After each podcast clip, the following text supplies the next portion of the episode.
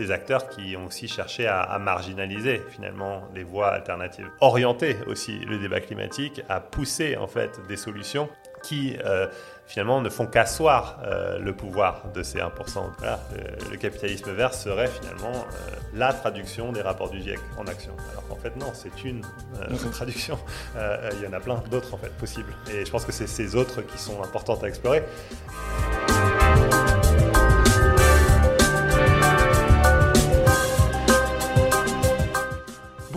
Je m'appelle Louis Pelé, bienvenue dans le podcast Think the Growth, Penser la décroissance.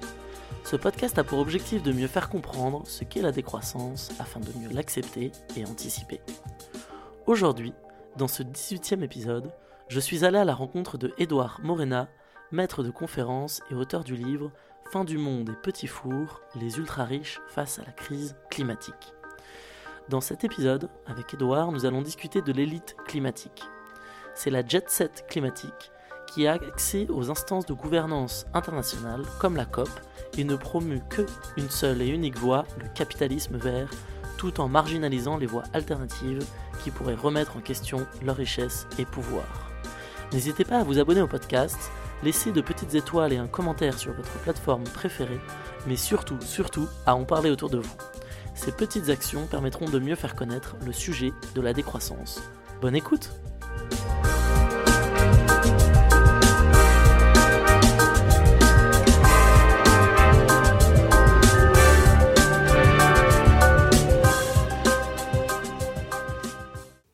Edouard Morena, bienvenue. Merci beaucoup. Dans ce 18e épisode de Think uh, the Growth, mhm. euh, Penser la décroissance. Euh, donc pour commencer, j'aimerais te donner l'opportunité de te présenter. Ok, donc je suis Edouard Morena, je suis enseignant-chercheur à l'Université de Londres, euh, mhm. à Paris. et donc mes, mes recherches portent essentiellement sur la, la gouvernance climatique mais voilà, j'ai un parcours un peu euh, bizarre, on va dire, parce que j'ai à la base, j'ai commencé donc euh, euh, des études donc, de licence à Dauphine. Mhm. donc j'ai fait un DUG en économie-gestion. Ensuite, je me suis spécialisé. donc je fais une maîtrise en sciences de gestion avec une sorte de spécialisation en finance. j'avais vraiment, voilà, à la base, je partais plus pour une carrière, on va dire dans la finance. Et ensuite, euh, donc j'ai un peu j'ai bifurqué en allant à Londres. Euh, j'ai fait un master en ce qu'on appelait l'étude européenne. Euh, alors c'était un peu à la mode à l'époque, autour des années 2000, un peu moins aujourd'hui, mais, c'était quand même pour moi une opportunité finalement de, revenir vers dire, les sciences sociales, faire un peu plus de sciences politiques, de sociologie politique. Et suite à ça, je suis revenu en France où j'ai fait un stage à la Confédération paysanne. Euh, donc voilà, syndicat euh, agricole euh, qui était assez actif à l'époque dans le mouvement intermondialiste. et donc au bout de quelques mois de stage à la conf, je me suis réinscrit à King's, King's College où j'étais, où j'ai fait mon master en thèse. Mhm. et donc j'ai fait ma thèse sur la Confédération paysanne que j'ai suivie pendant, pendant six ans. Euh, c'est une sorte de thèse à mi-temps, on appelait ça en Angleterre, on peut faire ça où en fait on, travaille et en même temps on fait une thèse. Et mhm. euh, voilà, donc j'ai je travaille sur le syndicalisme paysan, j'ai travaillé sur euh, beaucoup le mouvement altermondialiste, et puis après, de fil en aiguille, je me suis retrouvé un peu à travailler sur le climat et d'abord sur les, mouvements, euh, on va dire les, mouvements qui étaient, euh, enfin plutôt les mouvements sociaux, les ONG qui, étaient, qui, qui, gravitaient, on va dire, autour des négociations climat. Mhm. Et, euh, et, ensuite, de fil en aiguille, je me suis retrouvé à travailler sur les, fondations qui finançaient une partie de ces mouvements, et du coup ensuite aux philanthropes, d'où mon travail actuel plus sur les, ce que j'appelle les élites climatiques et, notamment enfin, les, les ultra riches engagés sur les questions climatiques. donc voilà, donc c'est un peu voilà, un parcours un peu bizarre. Euh, qui, voilà, mais c'est un cheminement, on va dire. c'est super intéressant. Et justement, pour, pour reprendre dans l'ordre, donc euh, tu as commencé par parler de gouvernance euh, climatique. Mhm. Est-ce que tu peux nous définir un peu ce que c'est Oui, alors essentiellement, c'est s'intéresser aux, aux, institutions et aux processus internationaux euh, qui sont nés dans la, fin des années 80, euh, début des années 90, donc notamment sur le climat, le GIEC, et aussi la Convention climat, donc la Convention 4 des Nations Unies sur les changements climatiques, qui est, qui est née au lendemain de la conférence de Rio sur euh, donc sur le développement, euh, ou, enfin, qui a aussi donné naissance un peu à ce concept de développement durable. Hein. Euh, et donc c'est un peu s'intéresser à ces instances mmh. de négociation, notamment au niveau international, qui cherchent à bâtir un sorte de consensus entre États euh, sur euh, la meilleure manière de euh, traiter en fait du problème climatique, notamment par la, la construction d'accords internationaux comme l'accord de Paris qui a été, qui a été signé au, lors de la, enfin, qui a été validé lors de la COP 21 en 2015. Ok, très clair. Et ensuite tu as parlé que tu avais bifurqué. Mm. Peut-être pour comprendre un peu comment ça s'est joué ou comment ça s'est fait, est-ce que tu t'en souviens La bifurcation euh, de la finance au mouvement euh, au syndicalisme paysan. Il y en a plusieurs, hein, donc on peut faire. Si, pour cette bifurcation-là, en tout cas, euh, c'est vraiment ça s'est fait par. Enfin, comme, très souvent, et d'ailleurs en écoutant un peu d'autres épisodes euh, du, podcast, euh, c'est un, peu, ce qui est ressorti aussi euh, dans, dans, certains cas, c'est en fait des rencontres, notamment dans le cadre de ces études, où on a un prof ou un cours qui nous ouvre un peu les yeux sur des enjeux auxquels on n'avait pas du tout été confronté par le passé. voilà, je pense notamment à l'épisode avec Timothée Paris, mm. où, il, parle pas mal de ça. en fait, c'est un peu pareil pour moi. C'est qu'à la base, en ayant fait mes études à Dauphine, euh, enfin, en tant qu'étudiant de Dauphine, j'avais pas du tout euh, d'exposition, on va dire. Euh, au mouvement qui critiquait à l'époque la mondialisation et qui avait un sorte de discours un peu critique aussi à l'égard de la mondialisation néolibérale, mais qui était aussi porteur d'alternatives. tout ça, en fait, pour moi, c'était quand je suis arrivé à Londres et que j'ai eu un cours avec un de mes profs qui est devenu mon directeur de thèse sur euh, la mondialisation et la critique de la mondialisation, pour moi, c'était vraiment euh, une ouverture mmh. sur, un, sur un, un, monde, sur une littérature, sur tout un tas d'idées euh, auxquelles je n'avais pas du tout été exposé par le, par le passé. Donc je pense que ça m'a, fait un peu une sorte de choc et c'est ce qui m'a donné envie ensuite de, de, faire mon, de faire un stage à la Confédération paysanne, dans un des mouvements qui était un peu actif dans ce mouvement altermondialiste et, et par la suite de continuer euh, à travailler euh, sur ces mouvements-là et sur, sur les idées aussi dont ils sont porteurs euh, en faisant une thèse. Mm, mm. Et c'est, justement via cette Confédération paysanne mm-hmm. Euh, que tu es passé après par le climat, c'est ça? C'est via... Oui, parce que j'étais allé à Copenhague euh, mhm. avec eux. Parce qu'en fait, ce, qui était intéressant dans, les, la première moitié des années 2000, c'est que il y a eu une sorte de. Enfin, c'est ce que un, sorte de terme qu'on emploie avec d'autres collègues, notamment enfin, des chercheurs avec lesquels j'ai travaillé, donc Stéphane Aïkout et Jean Foyer, on parle de climatisation mhm. des, débats internationaux. Et du coup, ce qu'on voyait aussi, c'est qu'au niveau des mouvements, euh, et notamment des mouvements sociaux, ou, euh, voilà, qui étaient aussi engagés dans le mouvement intermondialiste, qui était d'abord, enfin, à cette époque-là, très centré sur une critique de la mondialisation et euh, du libre-échangisme, de l'OMC, etc. Mais en fait, il y a une sorte de transition aussi à ce moment-là vers la question climatique. Donc, ils ont commencé, notamment autour de la COP de Copenhague donc, en 2009, à s'intéresser aussi à cette question climatique. et donc, c'est un peu comme ça, enfin moi, étant donné que je suivais à cette époque-là la conf, en plus, je, voilà, je, les accompagnais un peu partout. Bah, on est allé à Copenhague et puis du coup, ça m'a aussi un peu, du coup, ouvert un peu les yeux sur euh, cet enjeu euh, climatique, sur euh, sur les, les, négociations climat. Et du coup, suite à ça, j'ai commencé à m'intéresser aussi beaucoup plus à cette question de la, gouvernance climatique. Ok.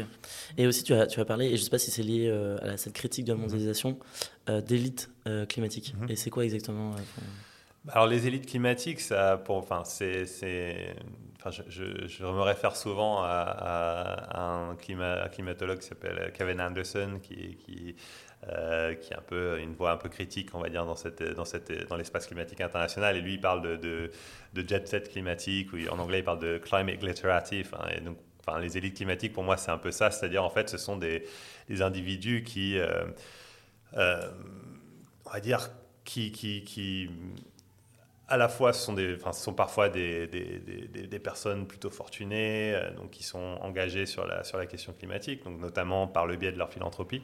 Euh, mais c'est aussi tout un tas d'acteurs qui gravitent en fait aussi autour de, ces gens-là, en fait, c'est-à-dire des, des, euh, leaders d'opinion, des, consultants, des experts en communication, donc tout un tas d'acteurs que l'on retrouve en fait presque systématiquement lors des COP, lors des forums économiques mondiaux à Davos. Enfin, en fait, c'est un peu toujours le même groupe de personnes qui, qui est un peu, enfin, qui, qui, qui, navigue entre ces différents événements internationaux autour du climat mhm. et qui porte en fait un discours et qui porte aussi un projet en fait de transition qui est, qui est, qui est un projet que, qu'on peut appeler de capitalisme vert, de croissance verte, qui est centré sur cette idée en fait que euh, les marchés, euh, les mécanismes de marché, euh, l'innovation et les nouvelles technologies en fait vont, enfin sont les principaux outils, les principales armes en fait dont on doit se servir pour assurer une transition bas carbone. Et du coup, de fait, ce qu'ils font aussi, c'est promouvoir, on va dire, les, acteurs que l'on associe avec ces nouvelles technologies et cette innovation et ces mécanismes de marché, c'est-à-dire les entrepreneurs, euh, euh, les investisseurs, enfin, les capital risqueurs, enfin, toutes, euh, toutes ces personnes-là. Quoi. Et, donc voilà, des élites climatiques, pour moi, ça englobe un peu ça, mm, ce, genre d'acteurs. Ok, et donc tu étudies ce type d'acteurs, c'est bien ça? Oui, oui, oui. Alors du coup, je me suis beaucoup intéressé à, à ce type d'acteurs parce qu'on finalement, encore une fois, comme je l'ai dit, c'est des acteurs qu'on retrouve euh, presque systématiquement euh, lors de COP ou lors d'événements climatiques internationaux. Donc c'est vraiment toujours les mêmes personnes. Euh, du coup, je me suis un peu intéressé effectivement à une sorte de, communauté un peu épistémique qui, travaille aussi en vase clos, où il y a une forme de il y a une forme d'économie circulaire qui s'applique à eux aussi, dans le mhm. sens où en fait, euh, euh, ils travaillent tous dans les mêmes organisations, ils, circulent tous entre les mêmes organisations. Euh, donc, donc voilà, donc c'est un peu cette, voilà, cette sorte de communauté auquel je me suis intéressé, enfin auquel je m'intéresse actuellement en fait, et voir en fait comment ils s'organisent et comment aussi ils cherchent à, à orienter finalement le débat climatique et, en particulier comment ils cherchent finalement à imposer certaines euh, solutions euh, et aussi certaines visions en fait de notre avenir euh, bas carbone au détriment d'autres en fait. D'accord. Et justement, enfin, les, les, les, enseignements que tu tires de mmh. cette étude, de, cette élite climatique, c'est que bon, ils cannabilisent certains débats. Enfin, il y a d'autres enseignements que tu, que tu en tires?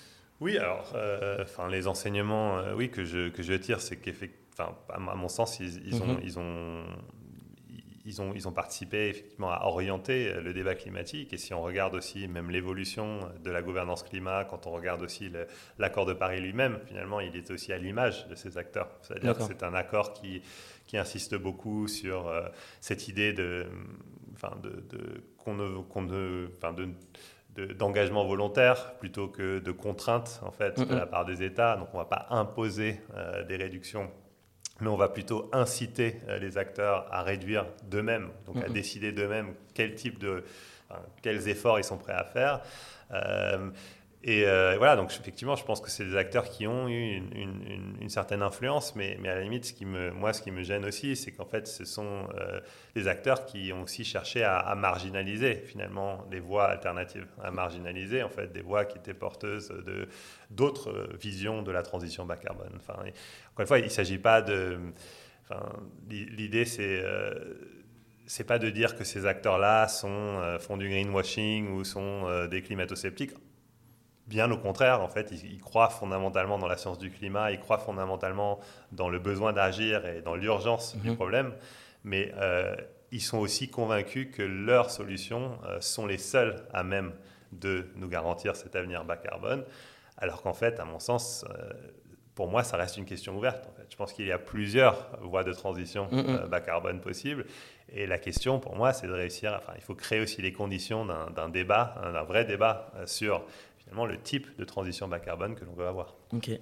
Et justement, peut-être les, les, voies qui ont été, euh, qui ont été occultées mm-hmm. par ces ultra riches, enfin ces élites climatiques, pardon.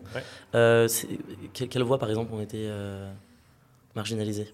Bah, disons qu'il y, y, y a, des voix qui, qui, qui, mettent l'accent sur euh, les dimensions sociales, par exemple, de la transition bas mmh. carbone. Euh, donc, voilà, donc euh, ce qu'on appelle communément enfin, les, ceux qui, enfin, les, voies de la, justice climatique, mmh, mmh. mais aussi des voix qui ont peut-être un discours aussi critique sur cette notion de, de croissance verte, par exemple, qui, qui, estiment que, voilà, enfin il suffit pas juste de verdir le capitalisme pour, euh, pour, euh, pour réussir la transition. Euh, et d'ailleurs, en fait, je pense qu'on a aussi maintenant suffisamment de recul pour se, rendre compte que finalement, les solutions et les, solutions qui sont associées finalement à cette notion d'économie verte, de croissance verte, de, capitalisme vert, bah, finalement, ce sont des solutions qui, jusqu'à présent, en tout cas, n'ont pas vraiment réussi. Mmh, mmh, donc, voilà, donc je pense que c'est voilà, donc au fond, il existe en fait tout un tas de voies euh, alternatives qui, qui, sont parfois très situées, très, qui, qui partent parfois aussi d'expériences euh, très localisées. Euh, et, et, moi, ce qui me semble important, c'est que c'est justement de, de, de, permettre aussi à ces multiples voies d'exister. et ce qui, me, ce qui me dérange, encore une fois, vraiment avec les, les, stratégies déployées par certains de ces acteurs, c'est qu'il y a une, une, réelle volonté de, marginalisation, de délégitimation finalement mm, mm, mm. de ces voies alternatives. Euh, donc, en fait, en, présentant aussi leur solution comme étant une sorte de, de, traduction directe de la science du climat. C'est comme si finalement, euh, voilà, le, capitalisme vert serait finalement euh, la traduction des rapports du GIEC en action. Alors qu'en fait, non, c'est une mm-hmm. traduction. il y en a plein d'autres en fait possibles. Et je pense que c'est ces autres qui sont importantes à explorer. Surtout que pour moi, c'est aussi une, façon de de mobiliser et d'impliquer les gens. Je pense que ce serait aussi une formidable manière finalement de, de faire en sorte que euh, justement la, la, majorité de la population se, se, mobilise aussi autour des enjeux climatiques. Euh, euh, parce que pour le coup, je pense que la croissance verte, c'est un truc qui n'inspire pas nécessairement grand monde, en fait, en tout cas à la majorité de la population.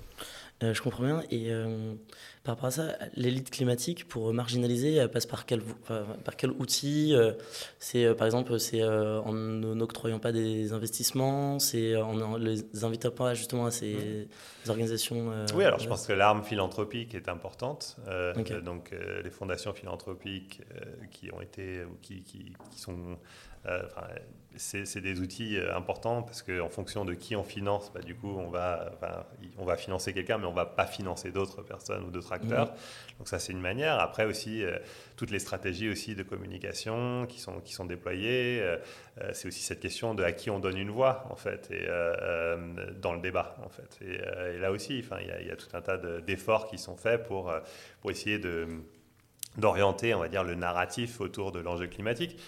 Et, ces stratégies, elles sont totalement assumées, mais elles sont aussi, et c'est ce qui me dérange, c'est qu'elles sont justifiées euh, en disant, mais en fait, euh, on le fait parce que euh, le risque, sinon, c'est que les climato-sceptiques et les anti-climats, en fait, prennent le dessus. Donc, en fait, mm, mm, c'est mm. justifié. En plus, c'est souvent, dans les entretiens que j'ai pu faire, c'est souvent un langage presque de guerre. C'est cette idée que c'est le bien contre le mal, les pros contre les anti certes, effectivement, je pense qu'il y a euh, cette menace en fait des climato-sceptiques, etc.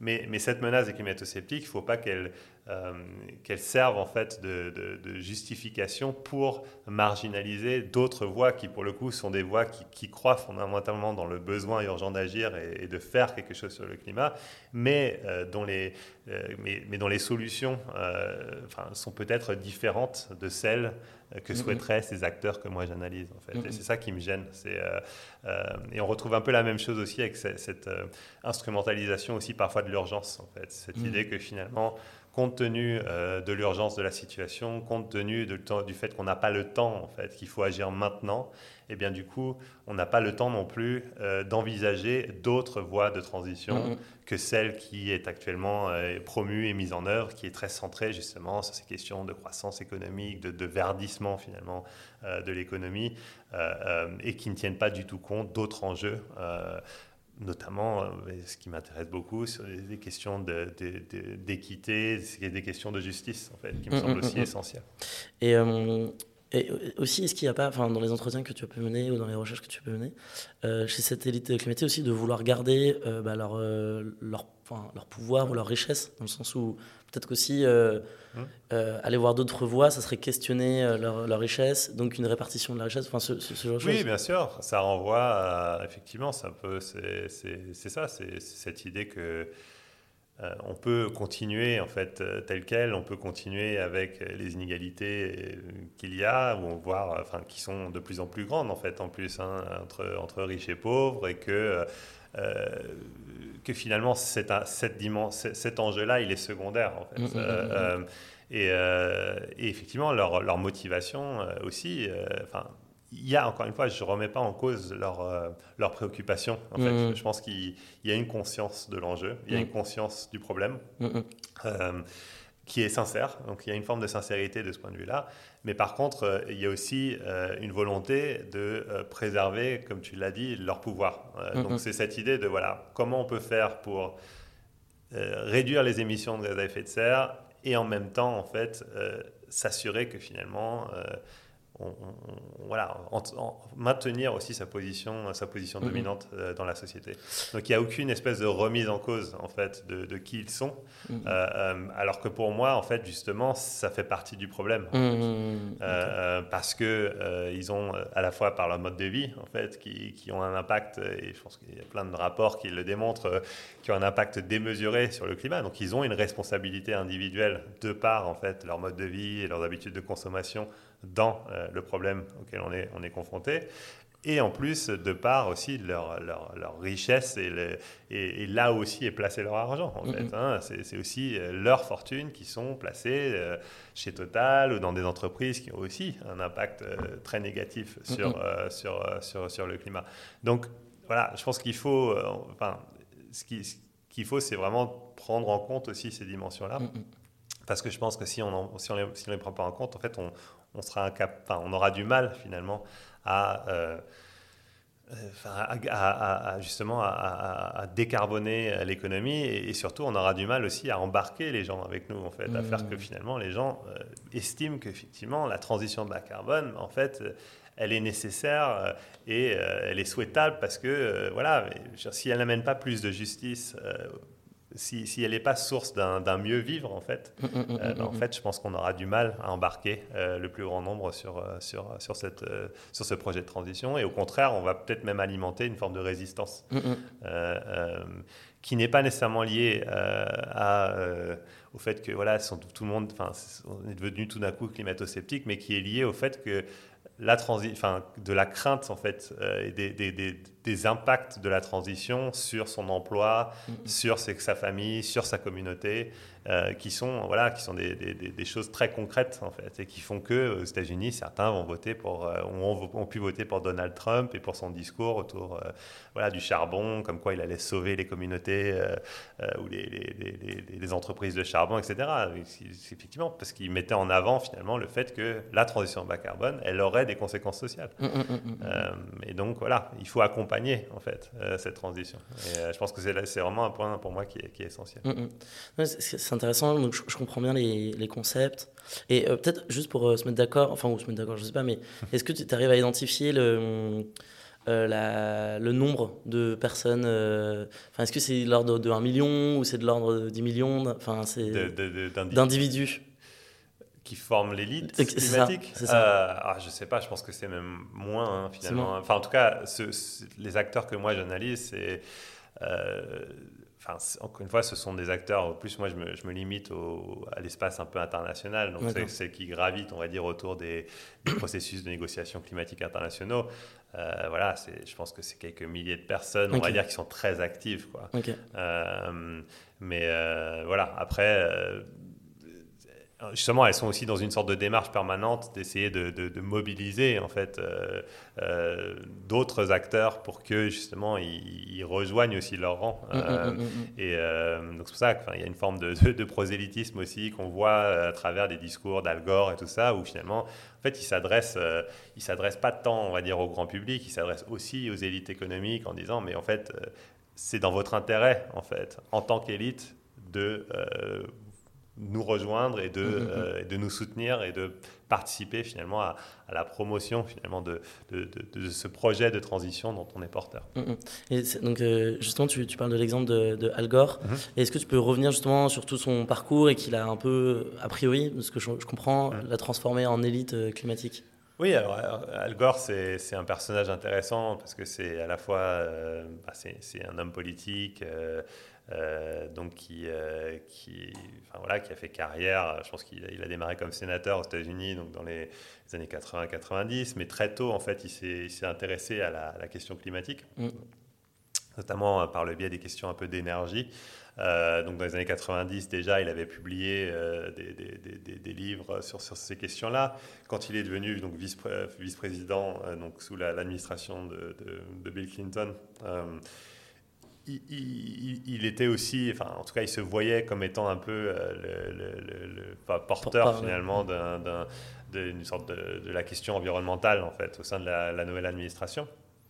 Euh, et euh, mais en même temps, en fait, très tôt, ce qui est intéressant, c'est qu'il était déjà aussi porteur d'une, idée assez particulière de ce que devait être la transition.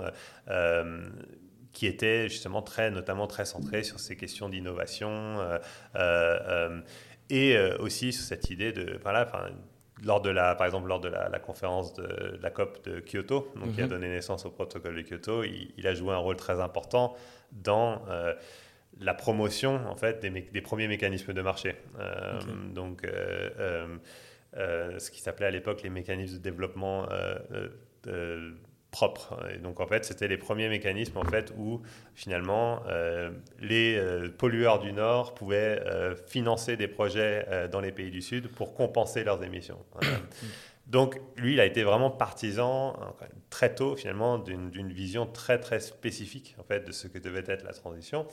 Suite à son échec lors des élections de 2000, donc où c'est George W. Bush qui a été élu, lui, en fait, il s'est tout d'un coup vraiment reconverti en fait en tant que figure un peu de cette, de cette question climatique. Euh, euh, il a euh, notamment fait ce documentaire donc, qui est sorti en 2006, Une vérité qui dérange, qui a eu un, impact très fort en fait au niveau, au niveau médiatique. mais en parallèle de ça, en fait, il s'est aussi engagé. il a créé en fait avec un, un ancien de chez, je crois que c'est un ancien de chez Goldman Sachs, ils ont créé en fait une, une, société de. Euh, de, enfin, c'était une sorte de société de gestion d'actifs en fait, donc euh, pour des, essentiellement pour des riches clients euh, qui étaient spécialisés sur ces questions de. enfin, c'était un peu les débuts de la finance verte en fait. donc l'idée c'était de constituer des, de gérer des fonds d'investissement qui étaient censés être des fonds qui justement participent en fait au financement de la transition de la transition bas carbone. Donc voilà, donc il avait une sorte de double casquette à la fois un peu de, en tout cas dans les médias, d'activiste un peu du climat, et en même temps, en fait, il était aussi à la pointe euh, de, euh, ce, sorte de secteur un peu émergent, on va dire, de la finance verte, qui était à la fois centré sur ces mécanismes de marché avec euh, les premiers crédits carbone à partir de 2005 au niveau européen, il y avait ça, mais il y avait aussi toute cette question de, des investissements en fait verts. Euh, euh, et, donc, il, était aussi très actif dans, dans, ce domaine-là. Donc, euh, voilà, donc en fait, pour moi, c'est un, un, personnage assez intéressant parce qu'il a à la fois cette sorte de, il a une certaine aura, une certaine image en fait en tant que voilà, en plus avec des discours qui sont parfois très forts, etc. Et en même temps, il a aussi cet euh, engagement euh, professionnel mm-hmm. qui, est, euh, qui est centré en fait sur une fois, qui, qui, qui, reflète une, une, idée très très particulière en fait de comment on peut assurer une transition bas carbone, une, une idée qui est très centrée sur l'idée que finalement ce sont les acteurs privés qui vont être les moteurs de cette transition euh, et que du coup, en fait, toutes les politiques publiques doivent être orientées vers le soutien à ces acteurs mm, mm, privés mm, par le biais de crédits d'impôt, par le biais de tout un tas d'aides en fait, qui ont un coût social. Euh, mais euh, voilà, mais en tout cas, c'est vraiment cette idée que c'est il ne faut pas un État interventionniste, il faut un État qui soutient le secteur privé et c'est finalement le secteur privé qui porte la transition, euh, la transition bas carbone. Et voilà, encore une fois, c'est une vision. Euh, je ne suis pas en train de. Voilà, je, la respecte. Mm, mm, mais ce qui me semble important, c'est de, de, de, surtout pas imaginer que c'est la, la seule en fait, euh, vision possible ou c'est la seule. voilà, c'est le seul projet de transition possible en fait. Il y en a d'autres à, explorer aussi. Et je pense que c'est ça qui est aussi important à, souligner. Ok, super intéressant. Et j'avais quand même une, une question. C'est euh, parce qu'il y a effectivement cette critique euh, des, de, de, cette élite climatique. Mhm. Mais est-ce que finalement on n'est pas tous euh, l'élite climatique de quelqu'un? Ah, ah, oui, non, ça c'est clair. C'est une, une, très bonne, une très bonne question. Oui, bien sûr On l'est absolument. après, et ça, ça, renvoie un peu aussi à à ce, graphique de, qui a été fait par Oxfam euh, où on voit en fait les responsabilités. Euh, donc euh, voilà, effectivement, si on prend les 10% les plus riches de la planète et qui sont responsables de, alors je ne sais plus quel est le chiffre, mais de mm. plus de 40% des, émissions au niveau planétaire, on est certainement tous les deux dans les 10%. Mm, mm, donc je pense que c'est effectivement, c'est donc de, de, fait, on pourrait aussi dire, bah, en fait, nous aussi, on fait partie de ces élites qui ont aussi une responsabilité démesurée euh, dans, euh, dans la crise climatique. Après, moi, ce qui me semble aussi important quand même à souligner, c'est qu'il y a effectivement cette responsabilité qui, existe. Déjà, euh, mais, elle existe, mais, en même temps, encore une fois, je pense que si on prend par contre le chiffre des 1%, ben, en fait, on se rend compte que c'est le 1% en question, en fait, c'est encore, enfin, ils sont encore pires que, que, nous, quoi.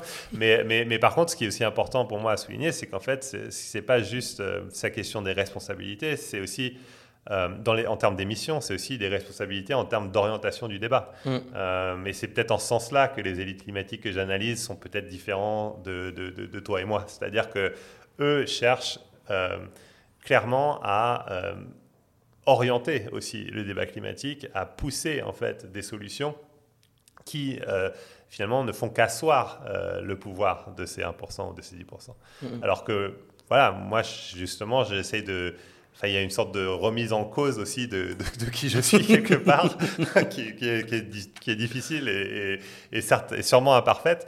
Mais en tout cas, euh, voilà, moi, moi, en tout cas, je, voilà, je, je, je, je ne souhaite pas, en fait, je, moi, la pyramide d'Oxfam, je ne veux pas l'entretenir, en fait. J'essaie de la remettre en question. Euh, euh, euh, et donc, je préfère. voilà, donc c'est peut-être là aussi où il y a une différence, je pense. Non, mais c'est intéressant. même dans l'image, enfin, j'imagine aussi la puissance de l'imaginaire qui, qui, est véhiculée par effectivement une élite climatique où effectivement on, on, peut avoir ce sentiment de, de gabegie ou de. c'est super clair. Et justement, bah, peut-être pour faire le la transition vers le sujet de la, décroissance. Donc, a priori, ce serait une voie justement qui serait peut-être euh, dévoyée par euh, l'élite climatique. Mhm. Euh, et est-ce que tu. Enfin. Est-ce que c'est quelque chose que tu as étudié, justement, cette critique de la notion de décroissance ou bah, de justement aller chercher la croissance autre part via de la croissance verte? Et peut-être aussi bah, avoir ton avis, enfin en tout cas ta définition peut-être de la, de la décroissance, si tu en as une. Oui, alors c'est vrai que pour le coup, euh, euh, enfin, c'est. Bon, enfin, déjà, je tiens à préciser d'entrée, je ne suis pas du tout un expert sur la question de décroissance. mais, mais, mais ce qui est certain, c'est que, en fait, moi, ce que je, ce que je vois, euh, enfin, je pense que la, décroissance ou le mouvement en fait qui, promeut aussi cette notion de décroissance, il a, pour, intérêt de, remettre en question finalement cette, fixation sur le PIB comme euh, unique indicateur de la santé économique, cette sorte de fixation aussi sur euh, euh, la valeur d'échange, on pourrait dire, donc les profits plutôt que la valeur d'usage. Donc, je pense que de ce point de vue-là, en fait, la, les, les, acteurs, les intellectuels, les mouvements en fait qui sont porteurs de ce discours de décroissance sont intéressants.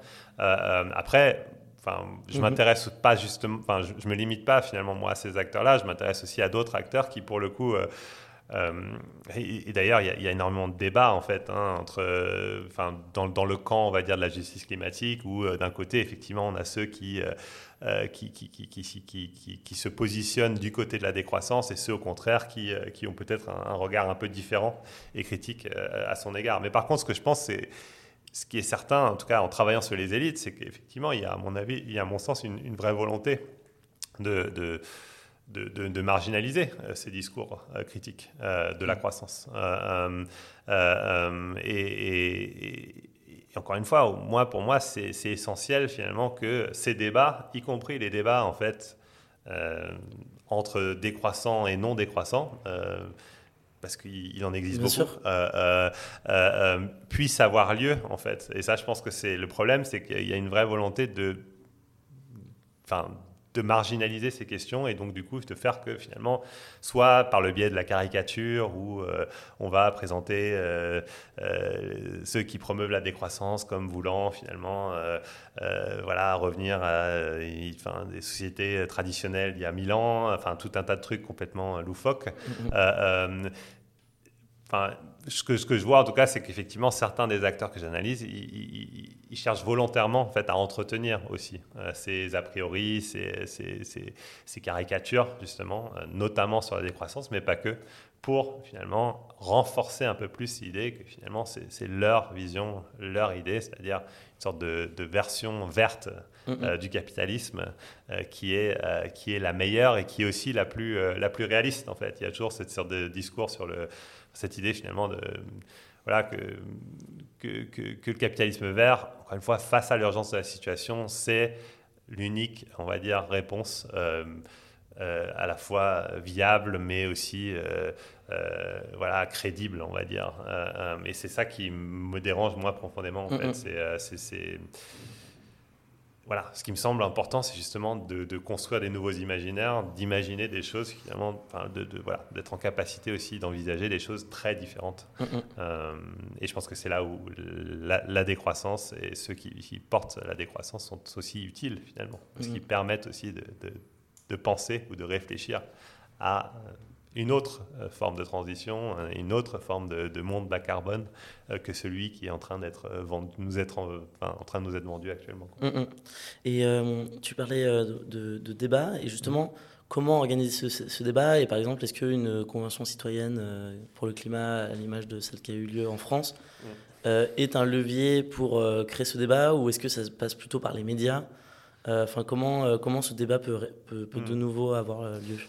Je pense que la, la, Convention citoyenne, effectivement, elle a, elle a, enfin, je pense qu'elle a, été, elle a été utile parce que, enfin, elle a été utile, en tout cas au niveau des, des, des, des conclusions qui ont mm. été, euh, qui, qui, qui, en sont, qui en sont sorties. Après, euh, ce qui était intéressant pour moi avec la Convention, c'est aussi finalement comment euh, les, les, recommandations, ce qui, ce, qui, est sorti de la Convention citoyenne, finalement, les trois quarts n'ont pas été retenus, en fait. Mm. Euh, euh, et donc, ça, ça, le, résultat, c'est quoi? C'est qu'en fait, euh, ça génère encore plus de frustration. En fait. À mon mm, avis, mm, ça mm. entretient encore plus ce sentiment finalement que, bah, en fait, notre voix ne compte pas, nos solutions ne comptent pas. encore une fois, au nom de, du réalisme économique, au nom de tout un tas de trucs. et du coup, ça, ça génère aussi Enfin, ça, renforce en fait euh, aussi ces sortes de distances euh, ou ce gouffre en fait qui existait déjà un peu entre les citoyens et euh, l'enjeu climatique, qui leur paraît comme étant, enfin, c'est à la fois quelque chose de très vécu dans leur quotidien, parce qu'en plus en général c'est les, les, les, populations les plus voilà, les plus pauvres, les plus précarisés qui sont le plus vulnérables en fait face aux, effets du changement climatique, que ce soit et en même temps, euh, ça leur semble quelque chose aussi de très distant, parce qu'au fond, euh, euh, ils n'ont aucune prise sur, ou ils ont le sentiment de n'avoir aucune prise sur les manières ou sur, sur, les, sur les, solutions apportées finalement face, à, face à ce problème. et je trouve que voilà, c'est une sorte de, dans ce, de ce point de vue-là, je pense que la convention, c'est un peu une occasion manquée en fait. Mm. mais voilà, après Ouais, ah, je me souviens plus trop de la question, du coup, je vais partir sur la, la, convention. Non, c'est très clair, mais euh, la, question, effectivement, c'était par rapport au débat sur comment mm. il pourrait avoir lieu. Euh, parce que de ce que je comprends, c'est que les institutions internationales sont plutôt verrouillées euh, par cette élite climatique. Donc, comment arriver à bah, déverrouiller ces, ces, instances de débat ou en créer de nouveaux, ou à l'échelle peut-être plus locale ou nationale? Bah, je, pense, je, pense, que aussi, alors ce qui, ce qui Enfin, c'est peut-être un peu, euh, un peu enfin, c'est pas très original, mais je pense que ce que l'on quand même, ce qu'on commence à avoir, c'est, c'est une forme de repolitisation du débat. Et du coup, je mhm. pense que ce que l'on commence à avoir aussi, mhm. c'est euh, au, niveau euh, du débat politique lui-même, en fait, des positionnements s'exprimer. et là, pour le coup, voilà, on, va voir en fait dans l'offre politique mhm. de plus en plus différentes offres en fait autour de ces questions climatiques et environnementales et, je pense qu'on commence à le voir. et donc pour moi c'est une bonne chose en mm. fait, parce que cette sorte de repolitisation de l'enjeu climatique, il me semble vraiment essentiel. Mm, mm. Ça ne veut pas dire qu'il n'était pas politique avant, mais c'est juste qu'on avait tendance à présenter finalement les solutions telles qu'elles sont portées ou les solutions dominantes euh, comme étant les seules solutions, comme étant, encore une fois, une sorte de traduction euh, sous forme de politique économique de la science et des rapports du GIEC. Euh, et là, ce que l'on voit, je pense qu'on l'a un peu vu déjà lors des dernières élections, c'est qu'en fait, il y a différents projets de transition qui sont portés. Il y a certains projets qui mettent plus l'accent sur le rôle de l'État. Mm. Euh, il y a d'autres projets qui, au contraire, mettent plus d'accent sur euh, le rôle des marchés. Euh, il y a certains projets qui prônent la décroissance, qui commencent aussi à émerger, mm-hmm. qui, qui, qui, qui, en tout cas, en termes politiques, sont peut-être encore relativement marginales, mais, mais, en tout cas, ils sont là. et je pense que c'est ça, à mon avis, enfin, mine de rien, enfin, une élection, en tout cas dans une démocratie représentative comme la France, ça reste quand même un moment où finalement un débat peut avoir lieu et des offres politiques différentes peuvent avoir lieu. En plus, c'est très médiatisé et en plus où, euh, au final, in fine, en tant qu'électeur, mm, mm. on, peut aussi euh, exprimer en fait une forme de soutien. Mm, donc, euh, donc voilà, donc pour moi, c'est peut-être là où il, y a, où, il y a, où il y a quelque chose à creuser en fait. Mais, mais ça, ça veut dire, encore une fois, repolitiser l'enjeu et ça, ça veut dire aussi, du coup, euh, dire, ben, en fait, oui, certes, Al Gore, il partage une même préoccupation que moi pour l'enjeu climatique, super, mais par contre, on n'a pas du tout la même vision euh, de, ce que, de, de, de, la transition bas carbone. Mm, mm, mm. Et donc, je suis prêt aussi à critiquer, en fait, la vision dont il est porteur. ça veut dire aussi, voilà, être en capacité aussi de, euh, de, de, s'écarter, de s'éloigner, euh, voire aussi de critiquer en fait euh, les projets de transition bas carbone qui sont portés par d'autres à partir du moment où on estime que finalement ce ne sont pas les bons, en fait, ou que ce ne sont pas ceux qui euh, vont permettre finalement un mieux-être euh, euh, de la majorité, et, et, voilà, plutôt que justement de, de maintenir le pouvoir d'une minorité. Mm, mm, mm. et donc je pense que c'est voilà, c'est pour ça que l'objectif du livre, il était c'était un peu ça, et c'est pour ça que c'est aussi un peu un reproche qu'on me fait. Euh, euh, c'est un peu cette idée, peut-être, que je donne le sentiment d'avoir un peu botté en touche sur, euh, sur, sur, la question des solutions. D'accord.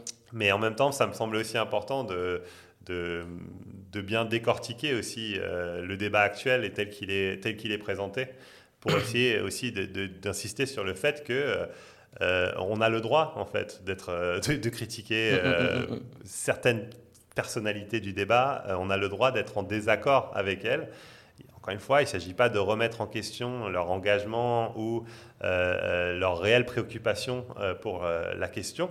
Mais par contre, on peut être en désaccord avec les solutions dont ils sont porteurs. Hum, hum, hum, je comprends bien. Enfin, effectivement, il y a une polarisation du débat que, en tant que chercheur qui t'intéresse et qui te questionne. Et en soi, c'est plus, bah, remettons un peu le débat, de voir s'il n'y a pas d'autres voies possibles. Oui, absolument. Mais en soi, c'est, enfin, je comprends tout à fait la posture de se dire, par contre, c'est pas à moi de dire de m'accaparer ce débat et de dire euh, c'est ça la solution, la voie vers laquelle il faut aller. Surtout que je pense qu'il y a des gens qui sont tellement mieux, euh, mm. plus aptes à le faire, que ce soit euh, parmi les chercheurs ou les intellectuels qui s'intéressent finalement aussi à ces questions de, de, justement de voilà, des projets, des projets alternatifs, mm-hmm. mais aussi effectivement des acteurs, des, des, activistes, tout un tas d'autres acteurs aussi que vous avez aussi, enfin que tu as aussi interviewé hein, en partie, qui, qui, mm-hmm. qui, pour le coup voilà, eux, c'est vraiment leur expertise, elle est là. Moi, en fait, la mienne, elle est, elle est, elle est vraiment pas à ce niveau-là. J'ai trop de respect, on va dire, pour ces personnes pour prétendre dire euh, voilà ce qu'il faut faire, en fait. Et euh, par contre, ce que je constate, c'est que euh, Enfin, ce qui, ce qui, me semble important, c'est malgré tout de réussir à créer un espace en fait de, de dialogue et d'échange mm-hmm. qui soit en plus un, un dialogue qui soit pas dans l'invective, qui soit respectueux, pour pouvoir aussi euh, faire euh, quoi, confronter en fait euh, nos visions et nos projets.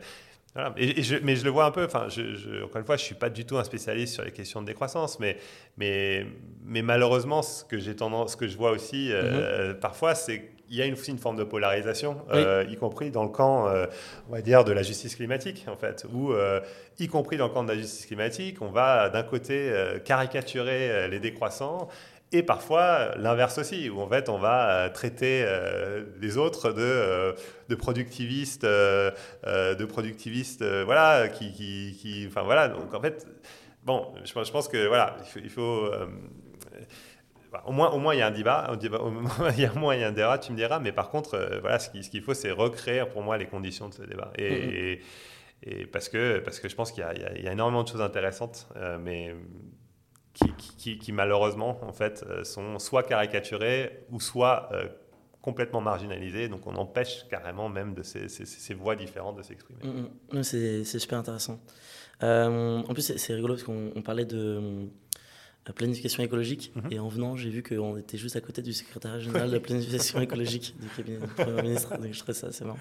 Oui, oui. Euh, bah, ça, c'est aussi intéressant parce qu'il y a une forme de réappropriation aussi du langage de la planification mm. euh, qui est fait. Parce qu'au fond, ce qu'il y a derrière la planification écologique de, de la, du gouvernement actuel, c'est c'est une vision très, très, très particulière. C'est-à-dire que c'est une forme d'interventionnisme, on va dire, étatique, mais, mais qui consiste essentiellement à, à à distribuer en fait euh, des fonds euh, sous forme de crédit d'impôt et, euh, et d'aides diverses et variées à des acteurs privés, avec des contreparties qui sont en général assez limitées. Il ne s'agit pas du tout, enfin c'est pas une planification où, il y a une sorte de prise de contrôle par l'appareil étatique de voilà, de, je sais pas, du, de la production d'énergie d'énergie décarbonée par exemple. donc, donc, ce qui est aussi intéressant, c'est de voir, et on l'a vu un peu avec le New Deal vert aussi, hein, au, niveau, au niveau européen, il y a enfin, le projet initial de New Deal vert tel qu'il était porté euh, à son origine, c'était un projet qui, impliquait aussi une forme d'interventionnisme euh, actif en fait mm, mm, euh, mm, des autorités publiques. Lorsque l'on voit maintenant au niveau européen, c'est une version très édulcorée en fait, hein, où, qui consiste essentiellement à, encore une fois, récupérer, enfin, ça, ça, a un coût financier important, donc c'est de, de l'argent public, mais c'est de l'argent public qui est reversé à des acteurs privés et parfois aussi, cet argent public, il est aussi ponctionné au détriment aussi de politiques sociales, de politiques dans le domaine de l'éducation, etc. Mm, mm, mm, euh, euh, donc, donc, voilà, mais, mais, en tout cas, effectivement, c'est intéressant de voir comment ce terme de planification, il a, il a été aussi réapproprié. C'est pour le coup, j'ai j'ai déjà des contacts avec le secrétaire général pour potentiellement un interview. Et c'est vrai que en, en, regardant ce qu'ils ont fait, mais surtout euh, ce qu'a écrit le Shift Project dessus, de ce que je comprends hein, à date, c'est qu'en en fait, il y a énormément de mesures très concrètes qui sont données, mhm. mais euh, sans, euh, par exemple, dire il faut rénover, je sais pas un million de bâtiments, etc., à telle norme, mais qu'effectivement aujourd'hui il n'y a pas d'impulsion politique qui fait que telle et telle action sont, mis, sont mis en œuvre. Oui, et ça renvoie aussi à un peu à, enfin, on retrouve un peu la même logique en fait au niveau international et, avec l'accord de Paris. Mhm. C'est toujours des, il y a une, dimension en fait enfin, en anglais aspirational, enfin, on, mhm. a une, aspiration et du coup on va, on va se dire, euh, enfin on va aussi parfois se fixer, euh, on va faire des engagements, euh, on mhm. va, en plus c'est souvent sur voilà 2030, 2040, 2050. Par contre, lorsqu'il s'agit de, d'analyser euh, de, près finalement comment on fait pour atteindre ces objectifs, bah, finalement en fait euh, c'est là où ça devient un peu plus flou en fait, c'est moins clair. Euh, mais effectivement des engagements ambitieux on en, entend tout le temps en fait. Et d'ailleurs, c'est un peu, un peu l'idée de l'accord de Paris, c'est de dire que, enfin, c'est euh, comment Laurence Tubiana, donc qui est euh, maintenant à la tête de la Fondation européenne pour le climat et qui était une des négociatrices de l'accord de Paris, qui le dit le mieux. C'est euh, c'est un peu cette idée de, créer finalement une sorte d'attente en fait et voilà, j'essaie de retrouver le terme qu'elle emploie, mais c'est cette idée finalement de, de, de, créer en fait une attente et que du coup en créant ces sortes d'attentes, bah, du coup on, va euh, par magie euh, l'atteindre. et, euh, et, bon, et effectivement c'est une façon de voir les choses, mais moi, j'aurais plutôt tendance à dire, bah, en fait, il faut aussi parfois contraindre des acteurs à faire des choses.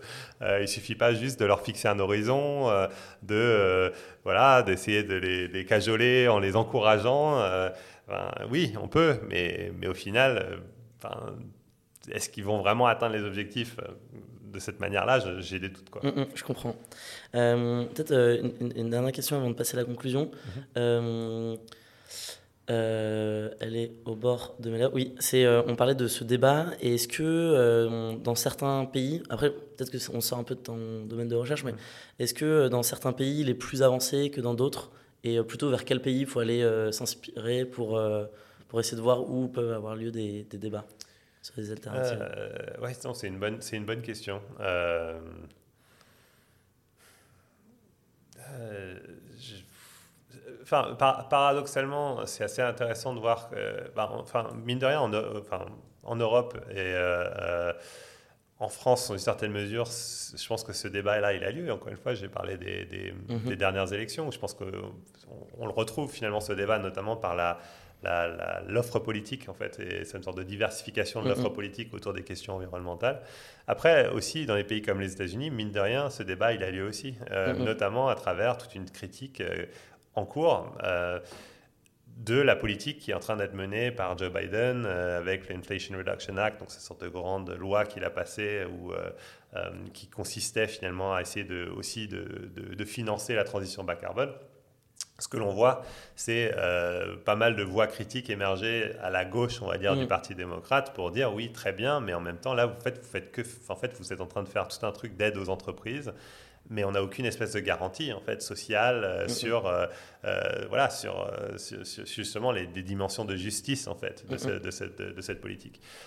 donc c'est ça qui est intéressant. Je pense qu'on est dans un temps qui est assez différent de celui d'il y a 10 ans. C'est-à-dire qu'aujourd'hui, en fait, on est en train de pomper des milliards dans la transition bas carbone. Enfin, on a des programmes, euh, encore une fois, assez ambitieux, en fait, hein, d'un point de vue financier, euh, de transition et de soutien à la transition, notamment la transition énergétique, euh, qui ont été d'ailleurs aussi en partie impulsés aussi par, par ce qui s'est passé en ce moment avec l'Ukraine, etc. Mmh.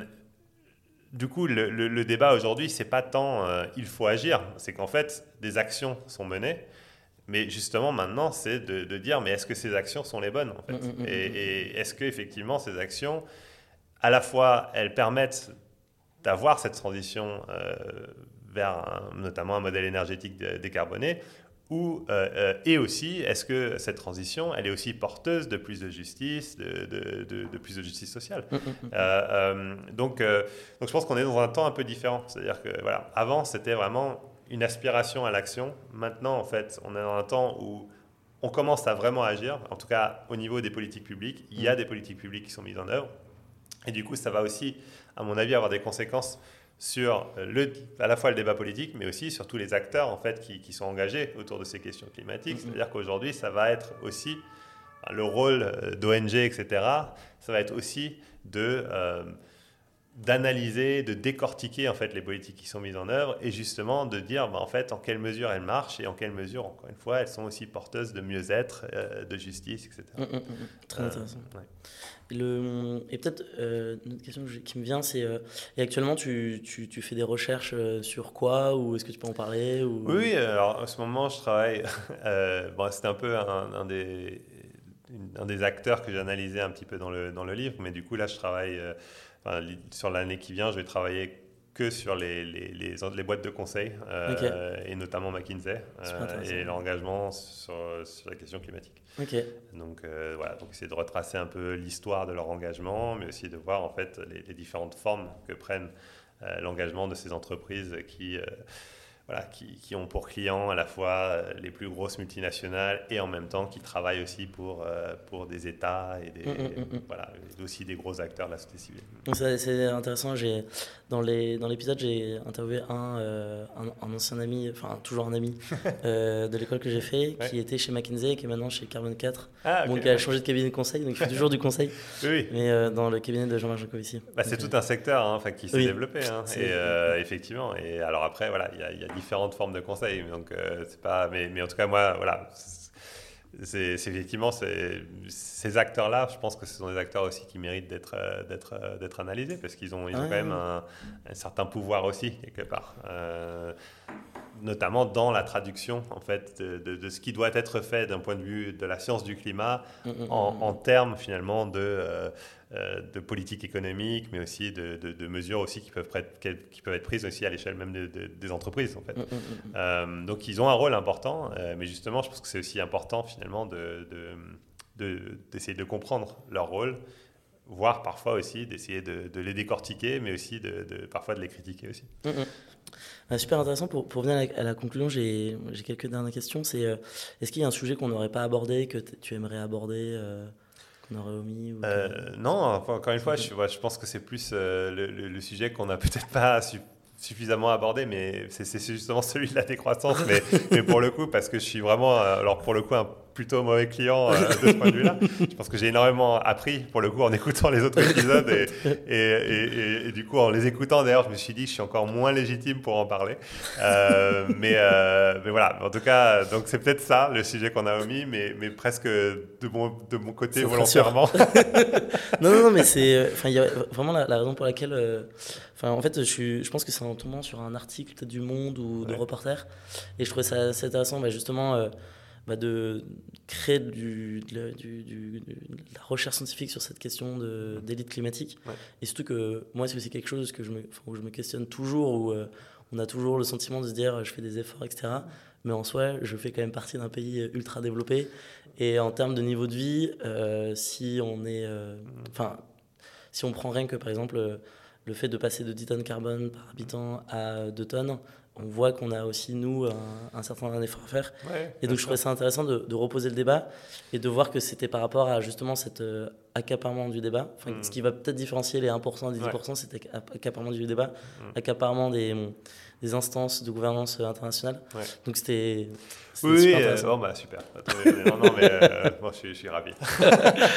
et est-ce que tu aurais peut-être un, livre ou une, un, quelque chose à, préconiser Peut-être ton livre ou peut-être un autre livre, qui t'a beaucoup inspiré ou euh, qui t'a intéressé oui, oui. Alors, enfin là, je suis en train de, lire, de terminer un livre qui vient de sortir euh, euh, donc aux éditions Amsterdam, qui est de, Paul Guilibert, qui s'appelle Exploiter les vivants, si je ne me trompe pas, qui est un petit livre qui, qui, je trouvais très très intéressant parce que justement, il cherche aussi à un peu participer à à cette réflexion en fait autour de cette, ces notions de, de, justice climatique, de ce que ça impliquerait en fait, hein, et notamment par le biais de cette question de, l'exploitation. Donc en fait, il, s'inscrit vraiment dans une tradition plus marxiste, mais en même temps dans une sorte de reconnaissance des, des limites en fait aussi euh, de cette manière de penser, en, disant que voilà la question de l'exploitation telle qu'elle avait été posée.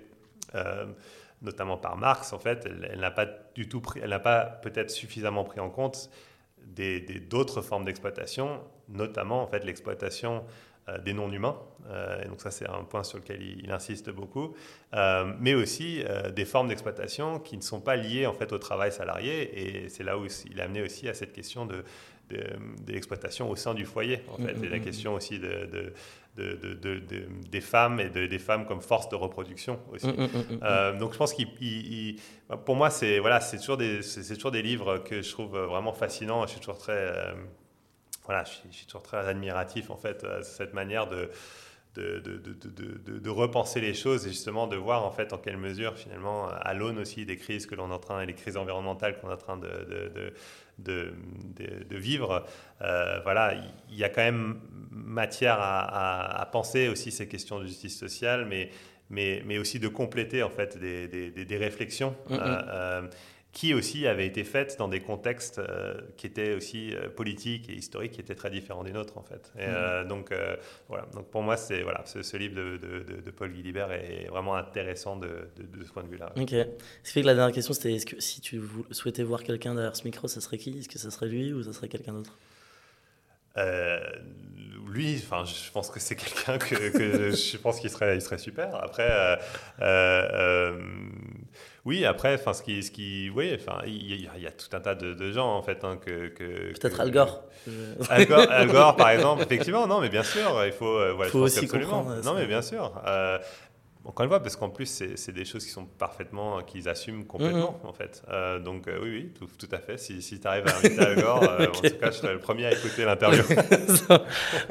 merci beaucoup, Edouard, pour cet entretien. C'était vraiment un plaisir de pouvoir échanger avec toi.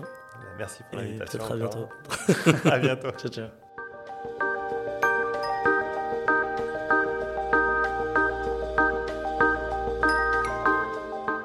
Vous étiez chez Think the Growth. Penser la décroissance, le podcast qui a pour objectif de mieux comprendre qu'est-ce que la décroissance afin de mieux l'accepter et anticiper. Vous pouvez vous abonner sur toutes les plateformes et laisser des petites étoiles sur Apple Podcast et surtout, surtout, à en parler autour de vous. Enfin, rendez-vous sur LinkedIn et Instagram pour rejoindre la communauté, faire connaissance et nous partager vos retours. À bientôt!